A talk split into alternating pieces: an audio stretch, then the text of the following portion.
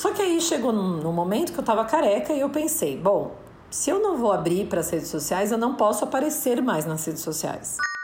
A gente pode estar tá super feliz por fora, mas a gente tem muita coisa dentro que a gente nem imagina. E assim, a partir daí que eu aprenda todas as lições que eu preciso aprender para não ter que passar isso nunca mais, porque de verdade eu não, eu não desejo um câncer para ninguém.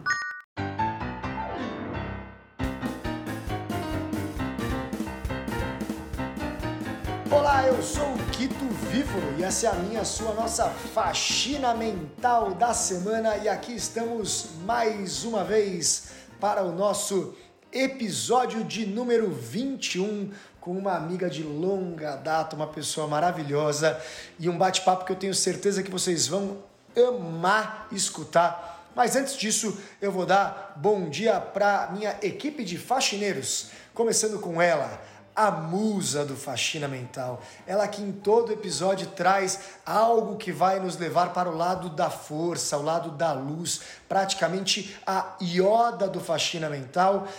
Ana Flávia, como vai você? Olá, Kito, olá todo mundo. Olha, hoje o óleo é um óleo diferente.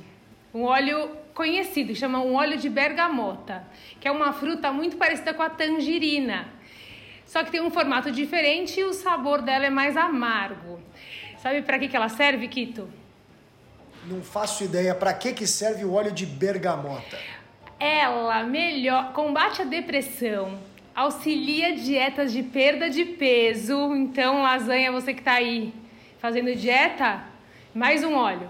Combate colesterol ruim, elimina o odor corporal e ainda ajuda a combater as cáries. E sabe uma coisa que hoje em dia, com esse uso de máscara que a gente está tendo, você pode pingar uma gotinha de óleo essencial na lateral da sua máscara e você passa o dia com ela bem cheirosinha, ainda fazendo, trazendo os benefícios do óleo. Sensacional. Eu que sou um fã de bergamota há anos, adoro chupar uma bergamota, vou te dizer que eu desconhecia todo o bem que a bergamota me fazia. Viu? Muito obrigado, Ana, Ai. por me tornar um, um expert em bergamota. vou agora dar oi para ela, a fofa, a meiga, a, a, a pessoa que mais foi madrinha de aspirantes na história do NR. Quem sabe o que isso significa, sabe o quanto valor tem essa afirmação. Minha irmã Fefoca, como vai você? tudo bem, Kita, tudo ótimo, graças a Deus. Aqui muito contente com uh, esse faxina que a gente vai fazer hoje, que é muito importante. Eu acho que a gente vai falar sobre um tema muito importante e com uma pessoa muito especial. Show! Vou também dar o nosso olá para o muso do Faxina Mental, ele que está mais muso do que nunca, ele que perdeu o equivalente a uma criança de, de seis anos de idade de peso nessa pandemia, enquanto todo mundo engordou, o cara botou na cabeça que ele ia ficar saudável fez uma dieta, como manda o figurino, foi ao médico, conversou com o nutricionista, tudo bonitinho, sem ficar inventando dieta de internet que faz mal para a saúde, e o cara está mais muso do que nunca. Olá, Christopher, ô lasanha, como vai você? Fala, Kito, e Feu e Ana. Bom dia, boa tarde, boa noite a todos. Meu segredo acaba de ser revelado. Eu, durante essa quarentena, realmente levei a sério. Eu estava muito pesadinho, e agora eu tô mais levinho. E legal, vamos hoje para o nosso Faxina 21.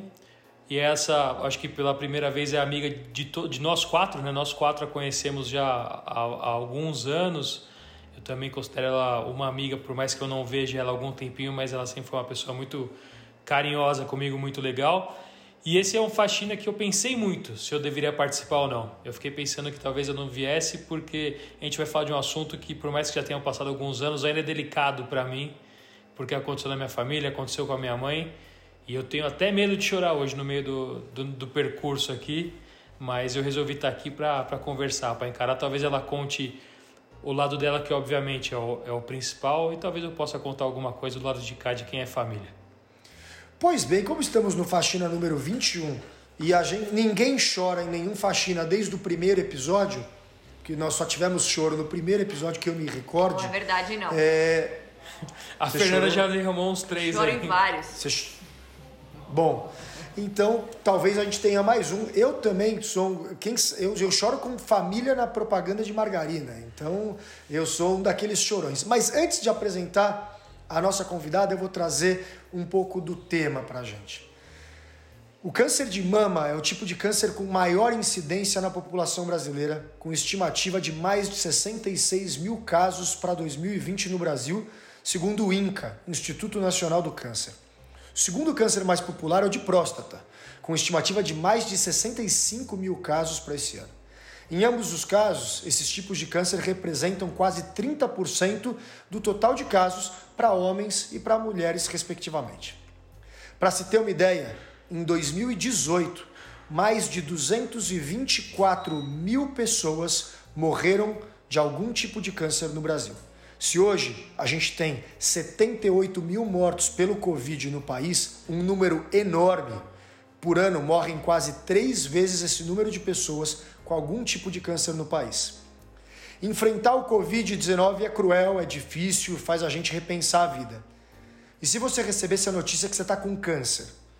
Com certeza, esses, número, esses números, é, é, é, com esses números todo ano, você já perdeu um amigo ou um familiar para essa doença.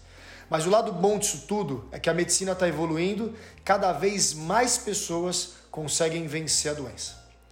A nossa convidada de hoje é a Fernanda Savino, a Fê Savino, uma amiga de longuíssima data. Formada em letras, atuou como professora e monitora aqui no NR. Aos 25 anos, ela não se sentia completa. Resolveu se reinventar, foi estudar direito, se formou.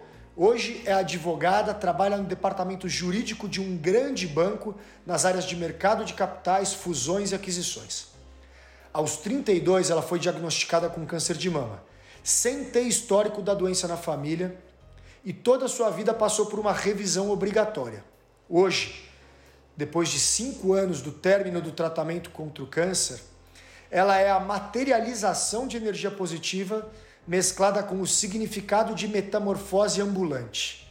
Fê Savino, queridíssima, depois dessa introdução, eu te digo oi. É um puta prazer te entrevistar hoje. Eu evito ficar falando palavrão, mas é uma alegria enorme e eu queria que você falasse pra gente como é que é agora a gente está comemorando, porque a gente, porque os amigos todos comemoram, né? Como é que a gente está comemorando cinco anos do tratamento do câncer e bom, vamos contar essa história maravilhosa.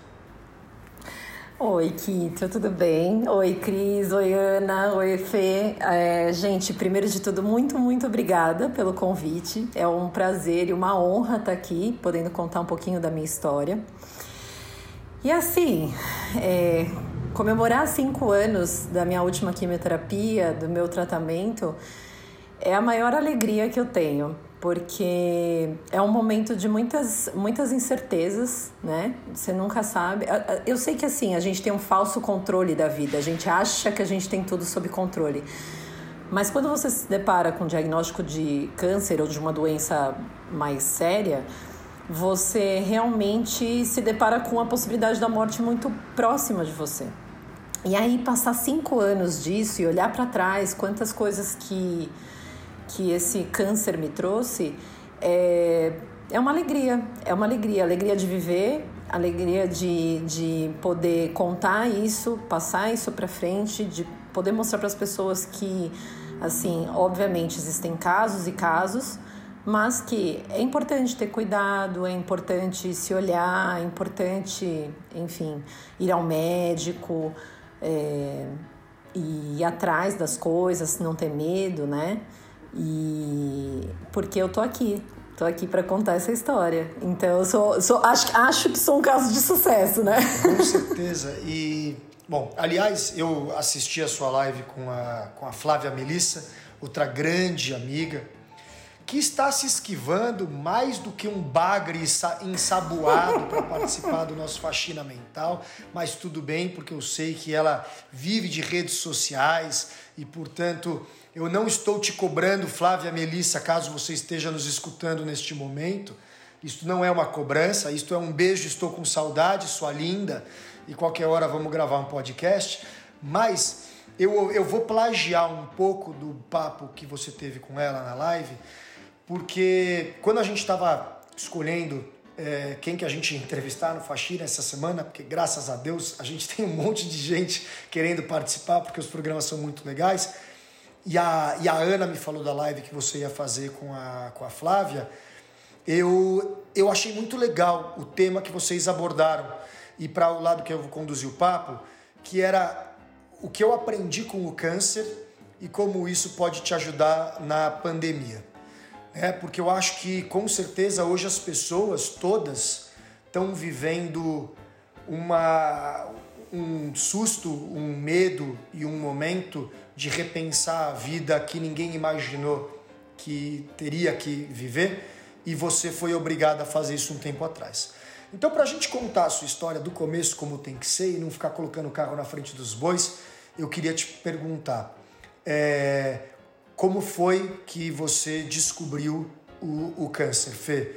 É, como é que você que não tinha o histórico na família, como foi que você descobriu que tinha o câncer? Conta pra gente o, desde o, da hora que você achou que podia ser um câncer até a hora que você recebeu a notícia. Tá. É, bom, Kito, eu, eu gosto de contextualizar um pouco a minha vida né, uns seis anos atrás. Eu já era advogada, já trabalhava num, num escritório de advocacia e eu trabalhava muito, muito, muito mesmo. Quando eu falo muito, é assim, virando noite, não indo para casa, uma coisa exagerada. E eu fiquei dois anos e meio sem ir ao médico, sem fazer qualquer exame, acompanhamento, né? Porque o tempo passa, a gente nem percebe. Até que um dia, tomando banho, passando sabonete no corpo mesmo, eu senti que tinha alguma coisa estranha no meu seio. E, e assim, já estava grande, né? Na verdade, já tinha 5 centímetros e meio. Então é, você imagina que é um negócio meio grande, assim. Eu olhei assim e falei, nossa, que estranho isso. É, mas como às vezes eu tinha os nódulos, eu, eu falei assim, ah, Acho que não é nada demais. Nesse momento até me passou, será que pode ser um câncer? E foi o único momento que passou eu na minha cabeça, que poderia ser alguma coisa. Mas aí, logo em seguida, como boa capricorniana que sou, né, coloquei na cabeça, não, não faça isso, não coloque isso na cabeça, você vai ao médico e vai ver o que, que é. Vamos investigar. E aí eu fui ao médico, meu médico também, que atende a, a, minha família, né, tal, né, a gente sabia que não tinha histórico nenhum, falou, não, Fê, tá realmente grande, vamos fazer um ultrassom.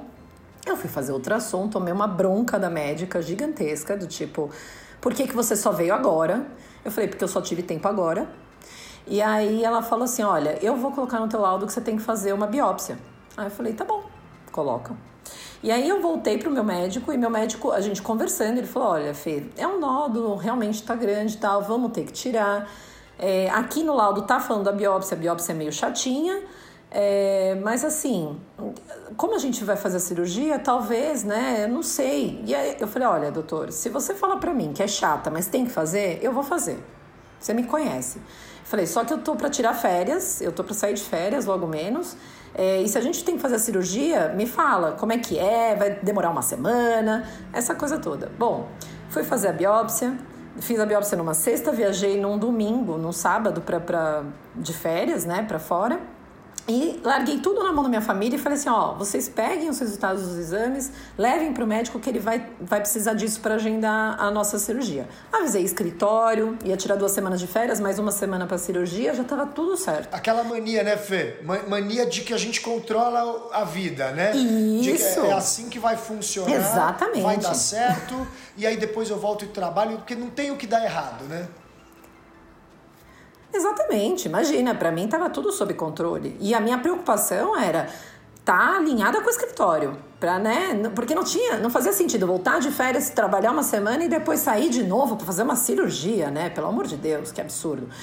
E aí eu larguei tudo na mão da minha família e foi assim que a minha família descobriu antes de mim que eu estava doente. Quem descobriu primeiro foi minha irmã mais nova, que foi buscar os exames, né? E aí foi ela, daí foi para minha irmã do meio, daí foi para minha mãe, daí foi para meu pai. E eu, fora, eles não me contaram, por bem, né? Porque não, não ia ter muito o que fazer.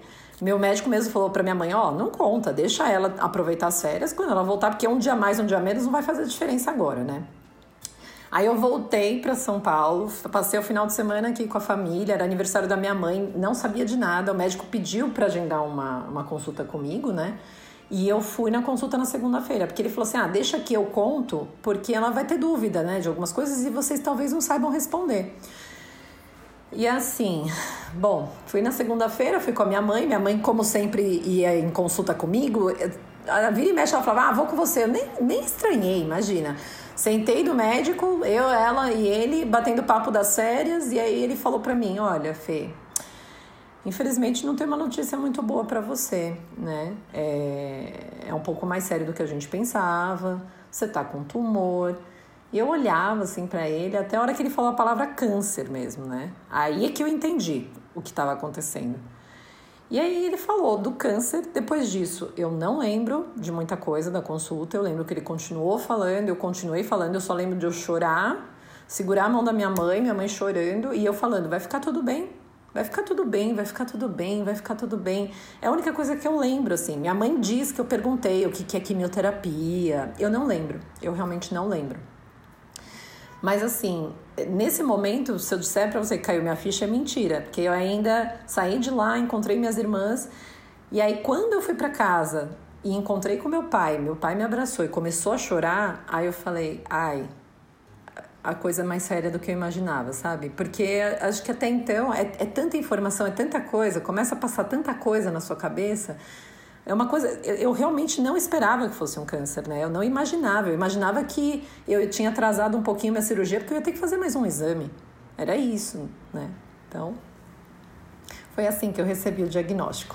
E, e aí você recebeu esse diagnóstico de câncer Bom, workaholic pra caramba, eu, eu lembro dessa sua fase em que foi o, o começo de você não poder viajar para as viagens de intercâmbio, porque você estava completamente atribulada com a sua carreira, né? E, e, por um lado, tanta gente faz isso, né? Eu mesmo já tive esse momento na minha vida em que nada mais importa, porque eu estou tendo sucesso na, na, na minha profissão e eu estou vendo que eu consigo crescer na minha profissão e de repente você tem que desacelerar pra caramba a sua vida para cuidar do, de você, para olhar para você Exatamente. e para cuidar de você.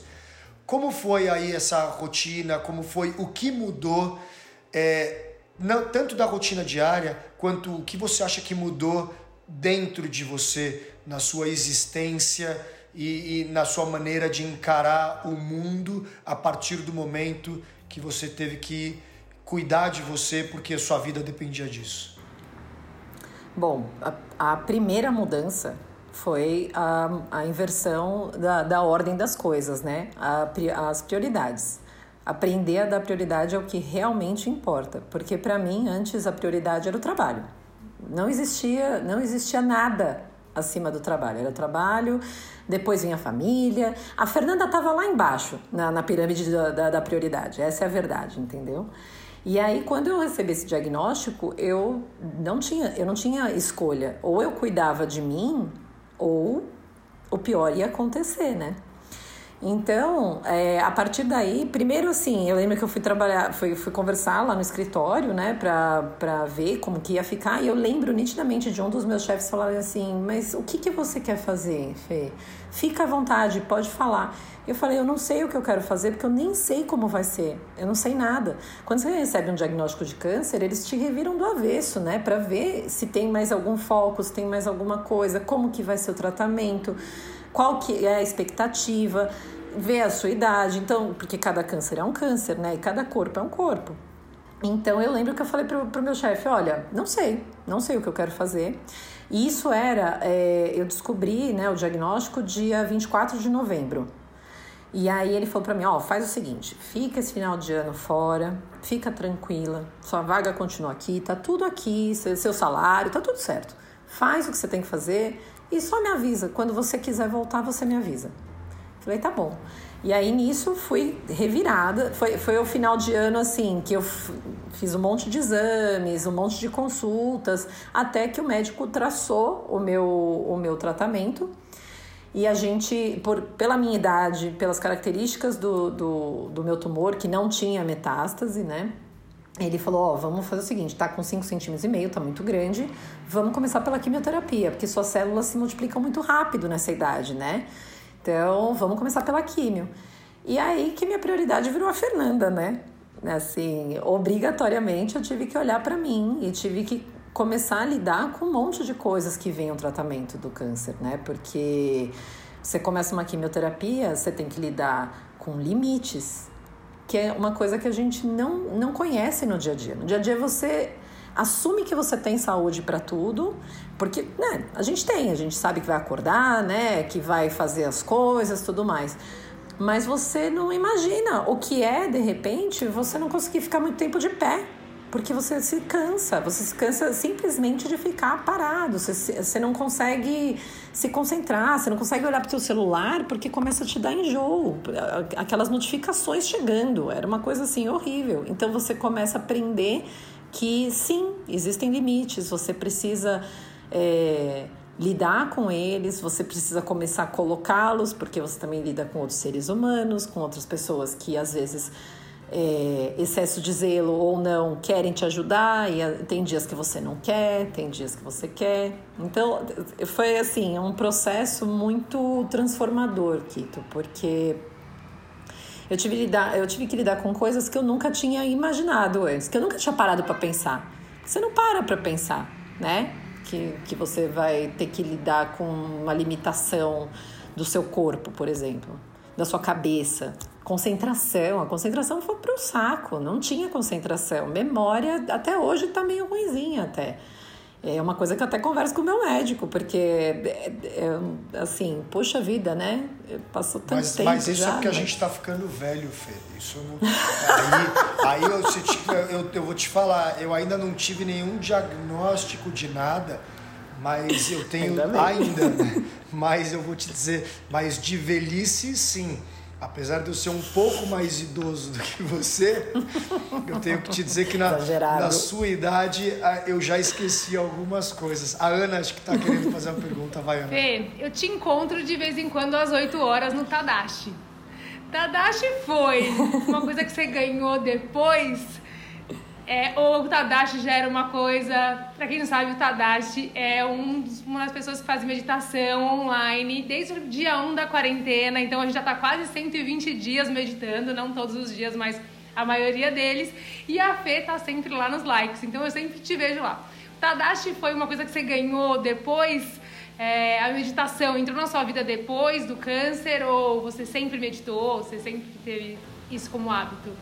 Não, não, meditação entrou depois. Eu já fazia aulas de yoga de vez em quando, né? Quando eu conseguia ir para as aulas, né? Antes de ficar doente. Aí eu tinha parado, fazia um tempo já. E quando eu fiquei doente, eu, como eu tinha mais, um pouco mais de tempo livre, aí eu voltei para as aulas de yoga. E aí, com isso, eu comecei a introduzir também a meditação. Mas assim, não vou te falar que eu faço todos os dias direitinho. Às vezes eu dou umas escapadinhas. Fê, mas faz muita diferença. Deixa eu te fazer uma pergunta Oi. que apareceu agora, mas é uma baita de uma curiosidade de como você encarou.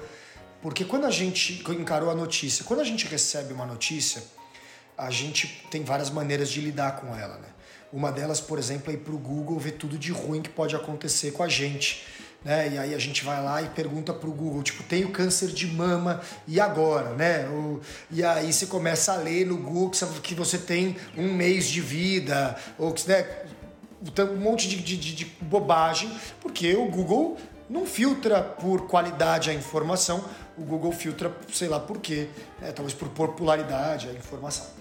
E eu queria saber, quando você recebeu a notícia, você que é uma pessoa né, extremamente culta, né, com uma baita de uma formação.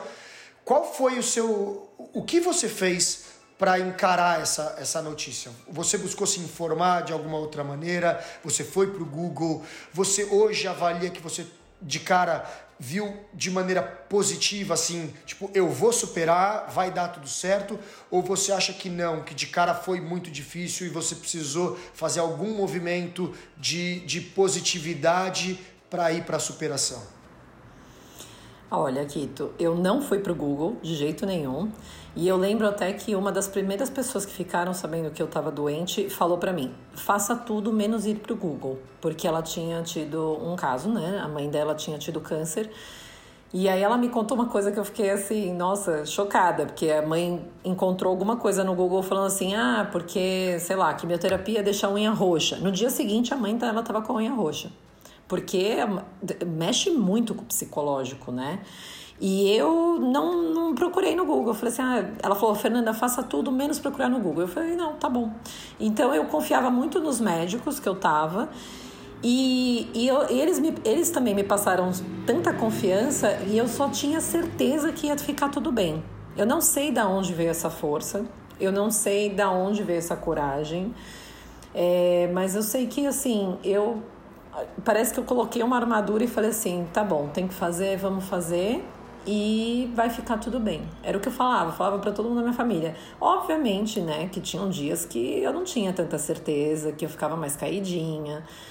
Mas era engraçado porque eu demorei um pouquinho para abrir para as pessoas assim na internet, né? Eu fui abrir só quando eu já estava carequinha na segunda na quimioterapia.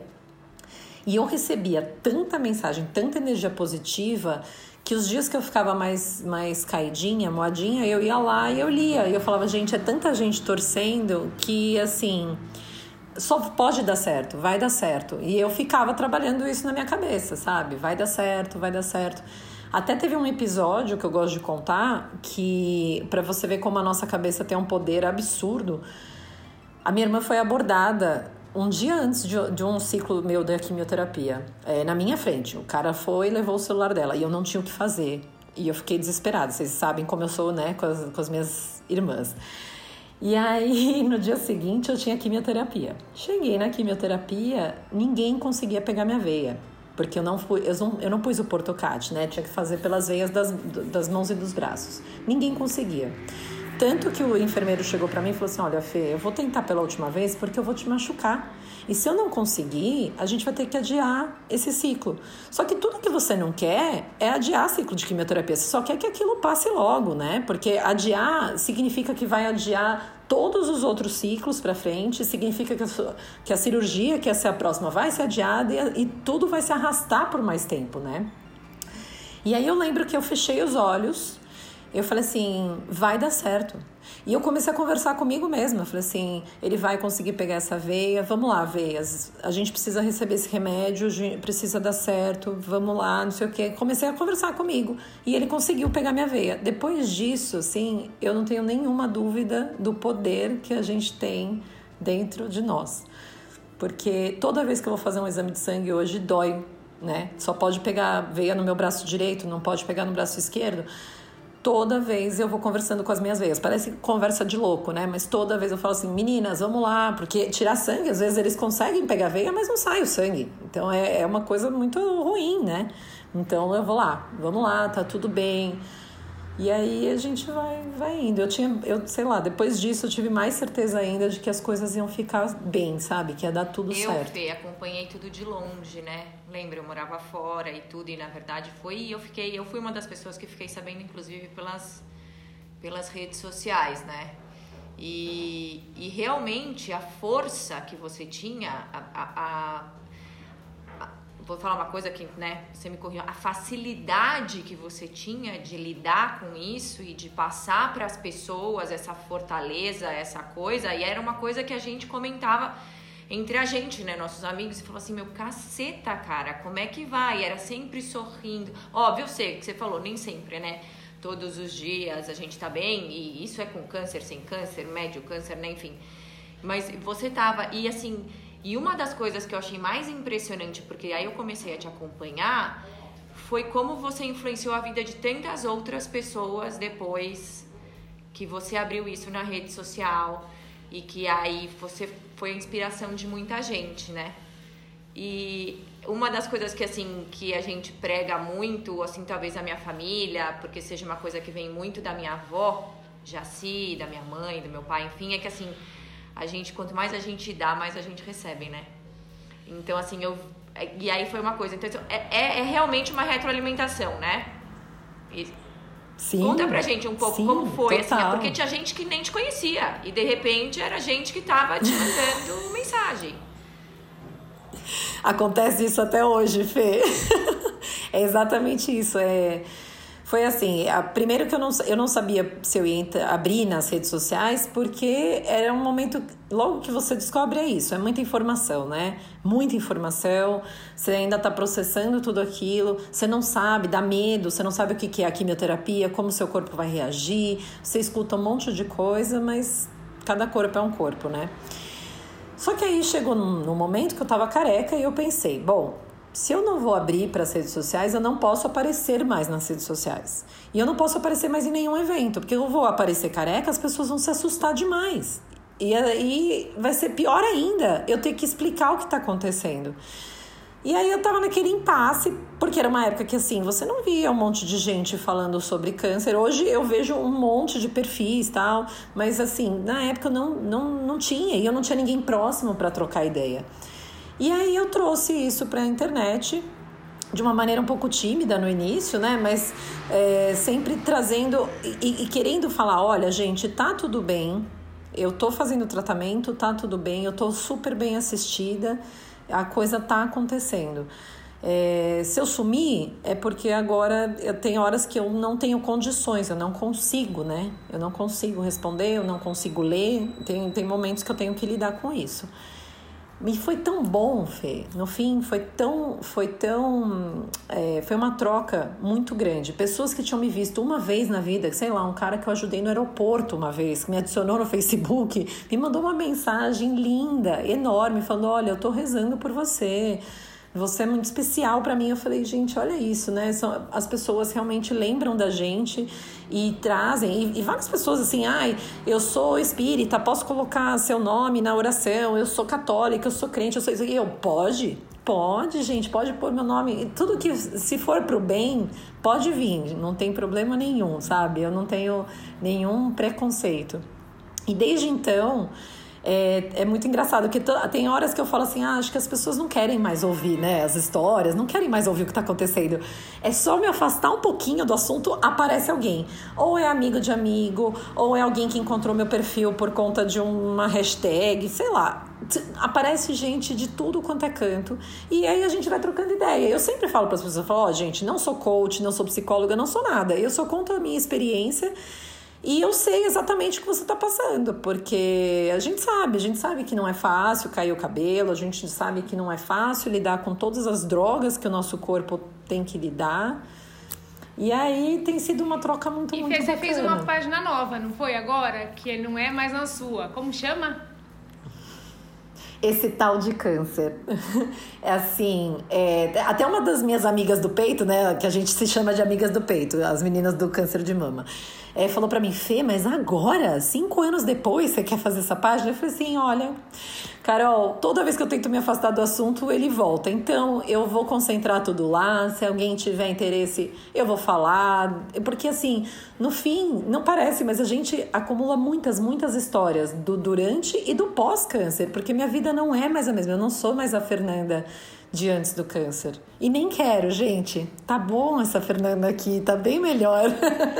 É, eu queria te perguntar justamente sobre isso. E aí passou, o pior passou, você fez todo o tratamento, fez tudo o que tinha para fazer.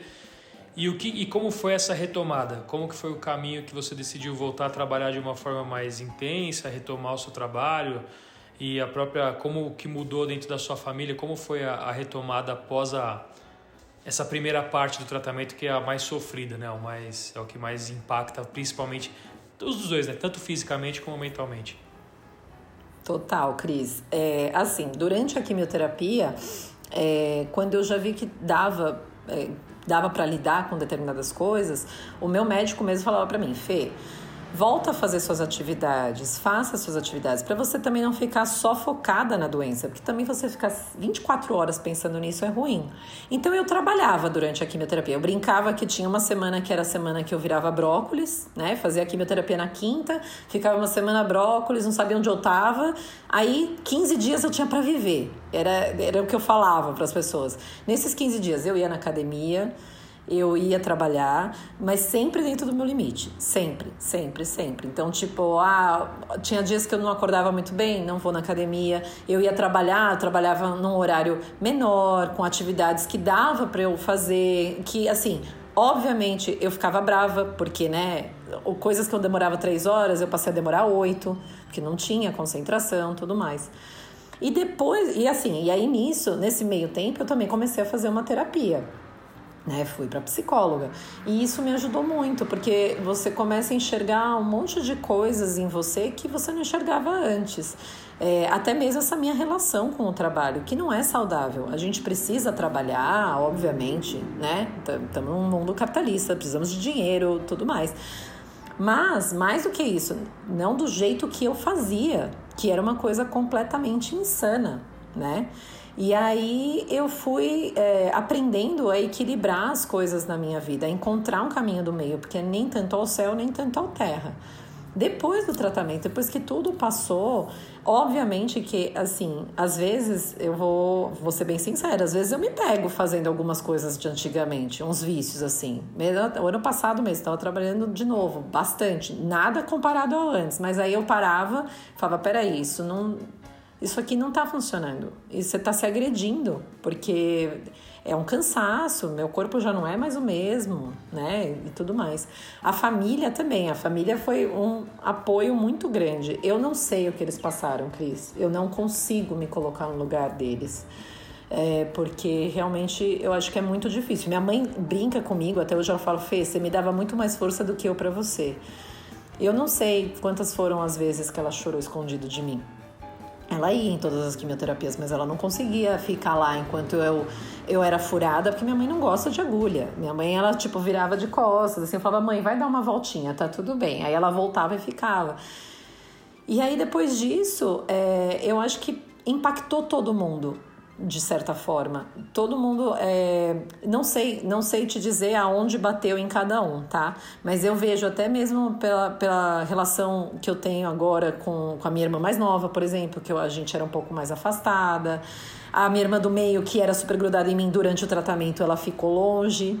Ela ficou super longe, eu não entendia, mas aí eu entendi depois que, era, que ela tinha tanto medo que eu morresse que ela, por autoproteção e inconscientemente, se afastou então, assim, depois, obviamente, nossa relação ficou ainda melhor quando ela viu que estava tudo bem. Então, é, é uma doença que impacta todo mundo, né? Todo mundo ao redor, não só família, como amigos, e cada um vai bater de um jeito. Eu, eu acho que, assim, hoje estamos melhores, pelo, no meu ponto de vista. Na semana. Né? Ah, desculpa. Na semana que não era brócolis, a gente saía para jantar, a gente saía, a gente fazia várias coisas divertidas, vai, Fê. A gente vivia, a gente vivia. A gente vivia. Fê, deixa eu pois te é. fazer uma pergunta. Primeiro, assim, para quem não conhece a Fê, a Fê, pensa numa, num, num autor da Globo, quando ele vai fazer uma família para ser o núcleo divertido da novela. Ele faria a família Savino.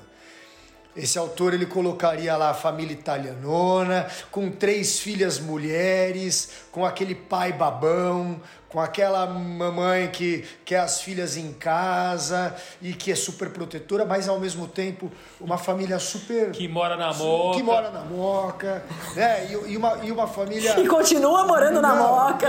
Então, assim, de verdade, a gente está falando daquela tradicional família paulistana foda, assim, foda e, e preocupada com a educação das filhas, puta, food, assim, aquela família que, assim, se eu tivesse que pensar em alguém que não vai ter câncer, eu pensaria em você, Fê. Sabe assim? Por quê? Porque muitas pessoas e até alguns estudos dizem que alguns, alguns momentos ou traumas ou, ou, ou passagens da nossa vida podem pesar no aparecimento de um câncer eu não tenho formação nenhuma na área da saúde, então eu não quero. E eu, eu, eu, odeio cagar regra. Então, assim, se tem uma coisa que eu odeio, é, é nego que caga regra. Mas o que eu queria te perguntar é: você acha que alguma, algum momento ou alguma passagem ou algo pode ter potencializado para que você ter, se você chegou a fazer esse exercício de olhar para dentro e falar, porra, talvez eu tenha me sabotado aqui ou não?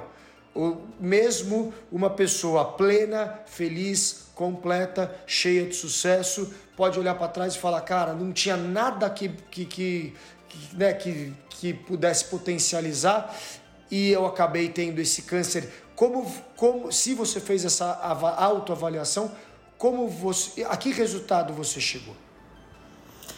Kito, fiz autoavaliação sim, e vou contar uma coisa: a gente pode estar tá super feliz por fora, mas a gente tem muita coisa dentro que a gente nem imagina. E eu tinha várias mágoas que eu conhecia, eu sabia e eu simplesmente não queria lidar, né? É, não, não queria olhar para isso. Porque você vai vivendo e, ah, tá tudo bem, ah, passou, ah, não sei o quê, e no fundo não passou. O fundo tá, tá ali, tá machucando. E é o que você falou, eu não, eu não, não sou médica também, não conheço nenhum estudo conclusivo que fale, olha, tantos por cento de um câncer pode ser por conta de, de sei lá, resquícios emocionais não tratados, traumas, etc, etc. É, mas eu acredito que sim, que tem uma parte do fundo emocional que pode contribuir para o surgimento da doença, né? E que do meu lado tinha. Ainda mais um câncer de mama do lado esquerdo, que é super. É, é, é um lugar muito feminino. O câncer de mama também atinge homens, tá? A porcentagem é muito pequena, mas existe. Mas é um câncer muito feminino é um feminino muito reprimido. É, então, assim, tiveram muitas coisas que vieram à tona e que vêm até hoje. Cinco anos depois, estamos aí na terapia toda semana, trazendo essas coisas, trabalhando isso, olhando para isso, para que isso não, não gere outras dores, né? Você sabe que quando eu fiquei doente, muita gente perguntou para mim: ah, é, você não pergunta por que eu, Deus? Por que está acontecendo isso comigo? E eu falava: não eu não pergunto. Eu, por que assim? Por que não eu? O que, que eu tenho de tão especial, né? E aí eu pensava assim, a minha pergunta é outra. A minha pergunta é, para que que eu tô passando por isso? E assim, a partir daí que eu aprenda todas as lições que eu preciso aprender para não ter que passar isso nunca mais, porque de verdade eu não, eu não desejo um câncer para ninguém. É uma doencinha não quero falar palavrão, muito difícil. Você sabe que... de lidar. Está muito polida. É, você sabe, é, eu tô muito polida. Você sabe que ouvindo você falar, né, essa coisa e tudo, eu acho que você vir para cá é um grande um grande tema pra gente, né? Porque de alguma maneira foi o seu câncer que fez você fazer a sua faxina mental, né? Total. Nossa, Fê, total. E parece que a, a gente, minha faxina mental né? começou né? E parece é. que a gente tem Não, que... começou junto com o câncer. E a gente, muita, nós quatro, né, que quando a gente se juntou para ver o projeto e tudo, e quando a gente, se você, não sei se você chegou a escutar o teaser, do, a gente, a gente tenta entender por que que muitas vezes a gente tem que passar por uma coisa dessa para eventualmente mexer naquele, como né, a gente falou, o Cris e eu, aquele monstrinho que tá embaixo do tapete do da gente, né? Que a gente vai jogando, a gente vai jogando, é que nem que você falou, Sim. o seu foi do lado Sim. esquerdo, daí a gente associa, né, esquerdo, coração, né, angústia, mágoas, enfim, e coisas que, que ficaram, né? Total, total. E assim, eu não, eu não sou simplista também de falar, ah, não, foi só o lado emocional. Isso eu não, eu não faço, tá? E eu sei que, assim, em alguns momentos minha família fez isso, porque né, depois eu fiquei sabendo, porque. Mas é instinto protetor, é do tipo querer achar um culpado, sabe? Ah, a Fernanda tá assim porque ela tinha mágoa do fulano de tal. e eu. E eu assim, ô, ô, ô, italianada, muita calma nessa hora. Eu consigo hora, visualizar é a família assim. inteira na macarronada do domingo, lançando o nome do capaz na mesa, já fazendo um boneco de voodoo dele ali. Exatamente. Não, e aí eu, eu sempre falei, falei, não, vamos tomar cuidado, porque assim, não dá para ser simplista também. Falar, ah, não, você tem uma grande mágoa, um grande trauma na vida, você vai criar um câncer. Não é assim, né, gente? Tem N outras coisas envolvidas, né? Genética, enfim. é, lá. Mas eu acho que é muito importante uma coisa que você falou, que é a gente pode estar tá ótimo por fora, e a gente, as pessoas podem, ainda mais na era da, do Instagram, do Facebook, né? Onde a gente posta é, vinhos bem avaliados, a gente posta lugares bonitos e amigos que são influencers e a gente é super bem relacionado e chique com roupa da moda. Mas se a gente não parar para resolver os nossos, as nossas questões internas, para espantar os nossos fantasmas e para a gente acordar bem, né? A gente precisaria todos os dias tentar acordar bem, acordar feliz. Por mais difícil que isso possa parecer, e é. Se a gente não estiver acordando bem, acordando feliz e, e, e, com muito mais positividade do que negatividade, por mais utópico que possa parecer, porque eu digo, não existe uma vida feliz, né? Aquela que você acorda todo dia não. cantarolando e tudo dá certo. Isso não existe. Mas existe uma construção de vida onde a gente acredita que a gente está com mais acertos do que erros e os erros a gente releva, a gente não carrega, né? A gente não carrega mágoa. Você, você acredita que você se tornou uma pessoa que resolve melhor os seus problemas depois do câncer? Você, você conseguiu levar isso para a vida ou é muito difícil? Consegui, Kito. Eu acho que eu consegui. Eu acho que eu consegui. É...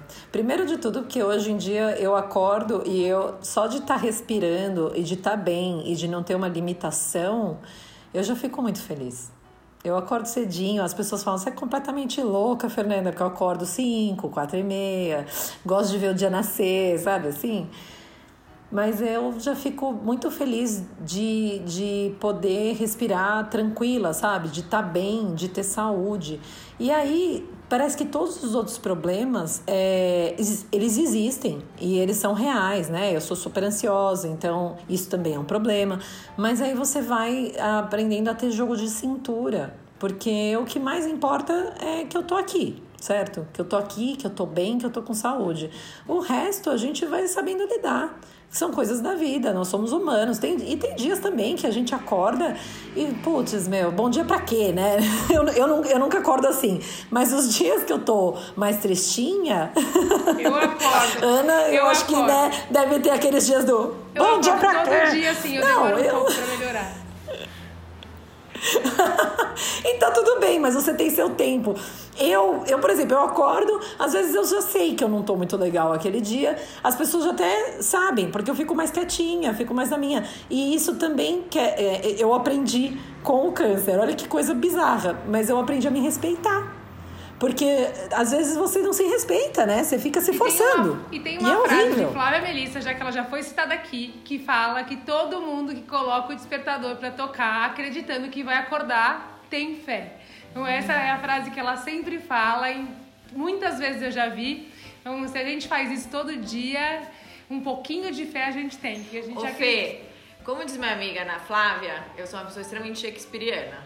Então eu não poderia deixar de te perguntar essa parte que, eu, que deve ser muito legal de escutar. Como foi, depois de toda essa jornada, de repente o um médico virar para você e falar: Fê, deu tudo certo.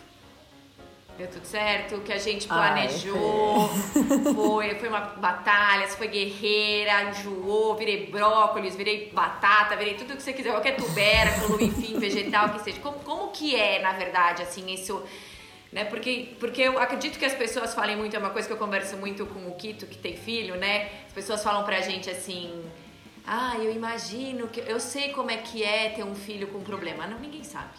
Você só sabe quando você passa, né? Você só sabe o que é enfrentar uma coisa quando você realmente passa.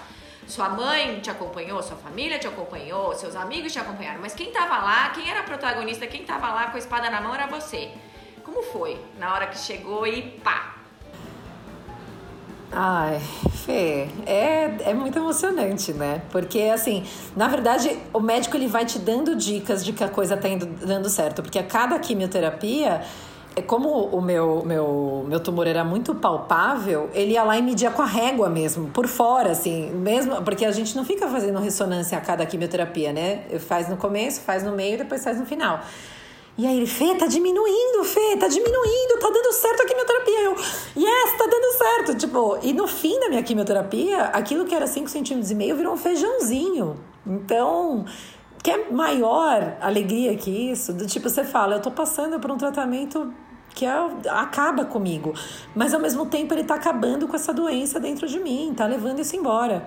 E aí eu fiquei mais feliz, de verdade, assim, foi no dia da cirurgia, que foi logo depois. Eu terminei aqui em maio, a cirurgia foi dia 22 de junho. E aí, porque eu tinha certeza que ia sair de mim aquele pedacinho, porque ainda, né, tinha um pedacinho, eles tiram aquele pedaço, a área de segurança. É, eu não precisei tirar a mama toda, só foi o quadrante. E aí, quando eles tiraram, eu falei assim: nossa, que, que dia maravilhoso! Eu tô indo fazer uma cirurgia. Era a primeira cirurgia que eu tava fazendo na minha vida. E eu tava assim, radiante. Eu tava muito feliz. Ai, vamos tirar isso de mim. É, é uma sensação, assim, muito boa. Né? É indescritível, gente. Indescritível. Fê, você falando da cirurgia, é, muitas mulheres, e você tem aí o grupo das amigas do peito que você citou e muitas mulheres se incomodam com a cirurgia do câncer de mama porque tem que fazer a mastectomia, né? E, e algumas acabam fazendo uma retirada da mama completa. É, eu queria saber como que foi você se preparar para isso, né? Porque você não sabia exatamente como que ia ser. Então, como que é como mulher e como é, pelo lado feminino e vaidoso da mulher pensar que isso pode ou não acontecer. E eu queria que você contasse um pouco sobre os ensaios que você fez depois, que são maravilhosos e que você participou com outras mulheres maravilhosas que também passaram pelo, pelo câncer de mama, para que as pessoas até conheçam um pouco disso, quem sabe irem atrás e, e descobrirem é, esse lado da, do feminino encarando o câncer de mama porque você encarou com muita força, tem outras mulheres que encaram com muita força. Eu queria que você falasse sobre esse tema um pouquinho. Não, claro. É, assim, Kito, é muito difícil, né? Na, a princípio, minha, uma das minhas primeiras consultas, antes até do oncologista, minha família tinha marcado uma consulta com mastologista para mim. E esse mastologista, logo de cara, falou para mim: olha, fica tranquila, é uma coisa normal, acontece o tempo todo, tal, não sei o que, não sei o que lá. Mas, ó, vamos, vai tirar a mama inteira. E assim, eu recomendo que você tire as duas, para não ficar diferente uma da outra. Então você imagina, eu um, no dia 1 um, eu recebo a, a, informação de que eu tô com câncer, no dia 2 eu recebo a informação que eu tenho que tirar minhas duas mamas. Ele falou isso meio que logo de cara, falou: não, vamos fazer uns exames, não sei o que, não sei o que lá. É, e eu, eu já fiquei desesperada. Porque o que acontece? Quando você tira a mama toda, você também tira até a possibilidade de amamentar um dia, né? Que esvazia tudo. Eu não sei nem se eu quero ter filhos ou não. E, só que é uma coisa assim, tá bom, eu não sei e de repente já tá decidido por mim. Tá decidido que assim, ó, se você tiver filho, aliás, a gente nem sabe se você vai poder ter filho, mas se você puder, você não vai poder amamentar, tá? Então é, é, é muita coisa para lidar e é muito difícil. Então, e é um pedaço da gente, né? É, imagina, um pedaço que é importante para a mulher. Não adianta a gente falar, ah, não, não ligo para isso. Não, é o nosso corpo, é, um, é, uma, é uma mutilação, é um, você tira um pedaço do corpo. Então, é muito complicado para as mulheres às vezes lidarem com isso, até mesmo porque tem, tipo, tem tipos e tipos de cirurgia. E tem alguns tipos de câncer que às vezes você não consegue fazer a reconstrução da mama logo em seguida. Então a mulher tem que conviver com uma mama sim e uma mama não eu, de novo, consigo ter empatia por elas, mas eu não consigo me colocar no lugar delas porque é muito difícil. Hoje em dia, eu tenho uma mama menor que a outra, que já era uma menor que a outra, e aí ela ficou menor ainda. E eu sempre tive problema com elas, de não gostar. E hoje em dia eu gosto delas do jeitinho que elas são. Que eu, eu, eu me aceito. Eu passei por tanta coisa e eu posso fazer uma cirurgia de, de para pôr um silicone, para deixar as duas iguais. Mas, sinceramente, para mim já não faz mais a diferença. Já tá, tá bom do jeito que tá, sabe? Tá lindo do jeito que tá. É uma doença que não só mama, mas ela mexe com muita, muito o lado feminino como um todo e não, não só o feminino, né? Vamos estender para os homens também, porque eu já ouvi de vários homens que caiu o cabelo e a pessoa ficou arrasada.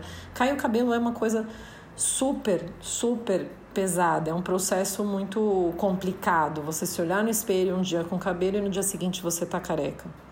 que não é por a sua opção. Não é que você acordou e falou assim: hoje eu quero ficar careca, eu vou passar a maquininha e beleza. Não. É teu couro cabeludo doendo e teu cabelo começar a cair. E cair assim na mão, tipo aos tufos. Então é um processo que você obrigatoriamente precisa olhar para você. Tá, tá acontecendo tanta coisa no teu corpo que você precisa olhar para você. E eu falo que não tem certo ou errado. Quando as mulheres vêm para mim e perguntam: "Ai, Fê, meu cabelo vai cair, ponho peruca, não ponho peruca, faço a touca gelada, ponho lenço, ponho isso. Eu falo, o que, que você quer fazer? Não tem certo e errado. Faça o que você se sentir bem. Você vai estar passando por um processo já que é muito complicado. Então, faz o que se sentir bem. Tem mulheres que põem enchimento no, no, no, no, no sutiã para se sentirem bem, para se sentirem melhor com uma roupa. Faça. Não, não, não se importe com o que os outros estão falando, porque tem muita coisa envolvida. E só você que está passando por isso sabe, né? Muito difícil.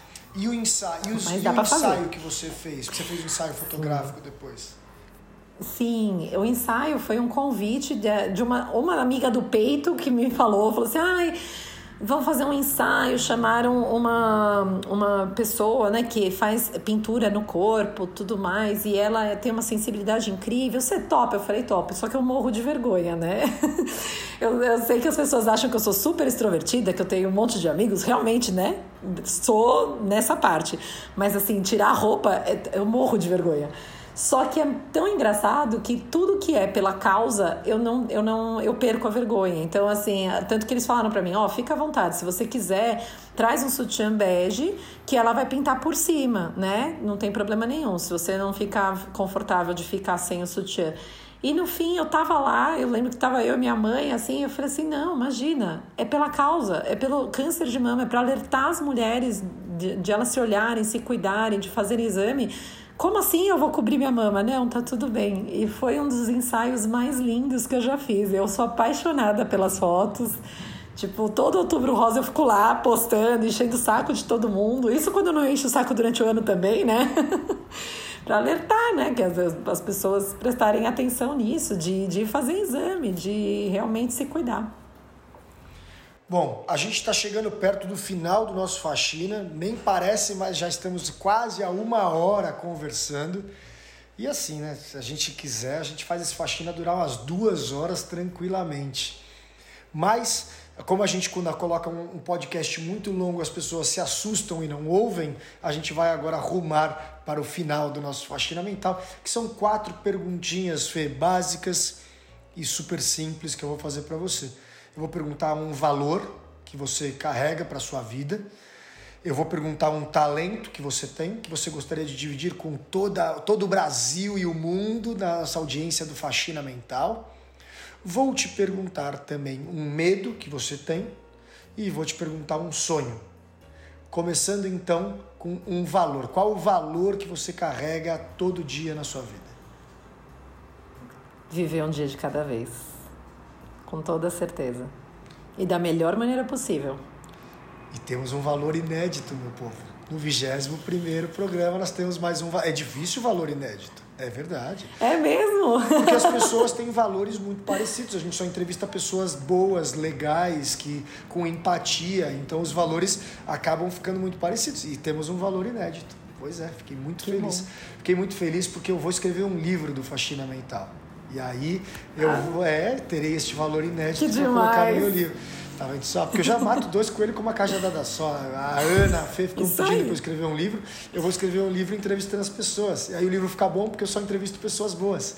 E aí. Maravilhoso! Que ideia genial. Bom, vamos agora para o talento, Fê. Qual é o seu talento que você vai dividir com todo mundo? Olha, Kito, acho que meu talento, que eu me descobri assim nesses últimos tempos, é de passar uma mensagem clara para as pessoas e de forma que ajude, ajude elas a passar por esse momento tão difícil que seja uma pessoa que eu ajude já está ótimo. Então eu, eu descobri que eu tenho esse dom da comunicação, porque toda vez que eu, que eu falo, várias pessoas vêm para mim e falam assim: nossa, que bom te ouvir, que bom saber, nossa, que bom compartilhar. Então, acho que esse é meu talento. Show, e que baita talento, né? Porque quando a gente tem um talento que ajuda os outros, então. Vamos É então lindo. pro medo. Qual seria hoje o seu grande medo? Nossa, meu medo. Ai, de fazer um exame e o câncer ter voltado. É. Acho que esse é o meu maior medo hoje. Também é um medo inédito que nós temos aqui no nosso programa. Não, e eu acho que é muito louco, porque quem nunca passou por isso nem pensa nesse medo, né? A gente, Pois é. a gente acorda todo dia descartando esse tipo de, de, de medo. Isso é um negócio muito louco. E um sonho? É, pois é. Fala, fala um sonho que você tem. Adivinha? Dá a volta ao mundo. Afinal de contas, né?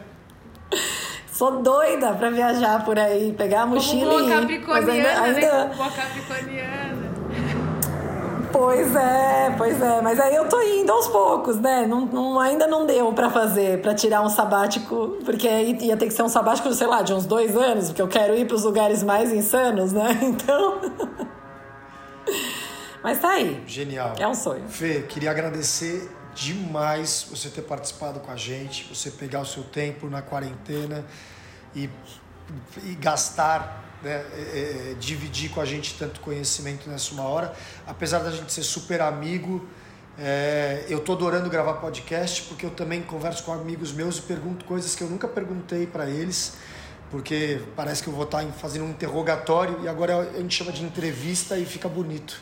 E super legal. Sempre, sempre te acompanhei como amiga, mas eu, eu, eu acho que você é uma das influencers que eu mais gosto de acompanhar, porque você consegue ser positiva sem, sem ser melosa demais. Eu acho que isso é uma coisa que é muito, muito legal. A gente tem que ser positivo, mas a gente também tem que acertar a mão, porque senão as pessoas acham a gente chato demais e falam, puta, assim não dá pra viver, sabe? Todo dia, Exatamente. todo dia os passarinhos esticam um lençol na cama, né? E aí entra um príncipe te traz cafés, assim. Esse tipo de positividade não rola. Eu acho que a sua positividade é outra, ela é uma da gente buscar a nossa energia interior e da gente tentar se bastar em momentos que a gente precisa e entender que não é todo dia que, que é fácil. Então é isso. Muito, muito Exatamente. obrigado. Imagina, eu que agradeço imensamente pelo convite mais uma vez. E muito sucesso pra vocês. Eu tô adorando faxina. Valeu, Fê. Vou agradecer, Beijos. vou agradecer agora a nossa equipe do Faxina Mental. Vou começar por ela, do risinho tímido. Ela que diz que sabe quando eu estou mentindo. A minha irmã, Fefoca. Considerações finais para o nosso programa com a sua xará hoje. Antônio, não se esqueça que eu te conheço há 40 anos, então, sem dúvida, eu sei quando você tá mentindo e encobri muitas das suas mentiras.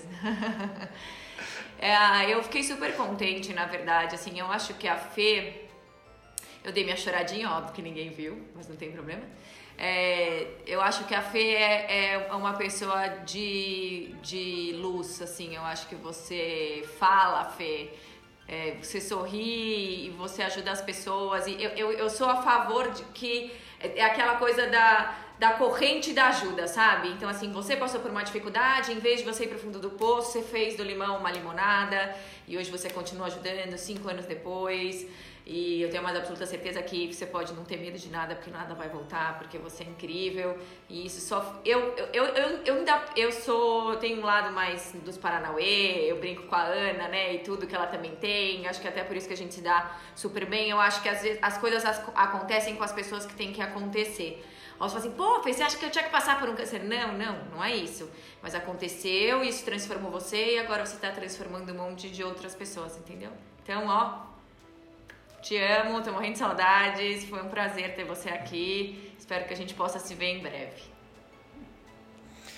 E agora eu vou dar um tchau para ele, que esteve tão silencioso ao meu lado, o muso do Faxina Mental, está se preparando para fazer o Iron Man dele o ano que vem. Faxi, é, é, faxina não, Christopher ou Lasanha, considerações finais. Calma, com esse papo do Iron. É, pô, fantástico, Fê. Obrigado por você ter, você ter vindo conversar com a gente.